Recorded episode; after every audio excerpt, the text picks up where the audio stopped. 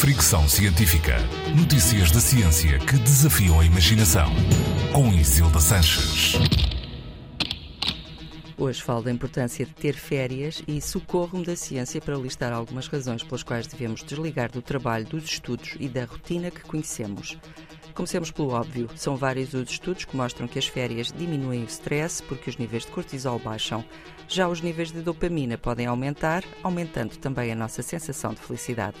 Também já foi provado que as férias têm impacto na saúde do coração.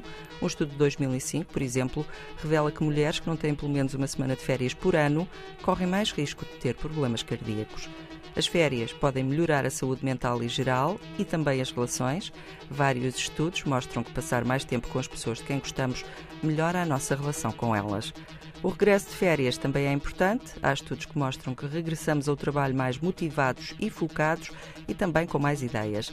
Um estudo de 2006 revelou que o desempenho laboral dos trabalhadores melhorava 8% por cada 10 horas de férias extra.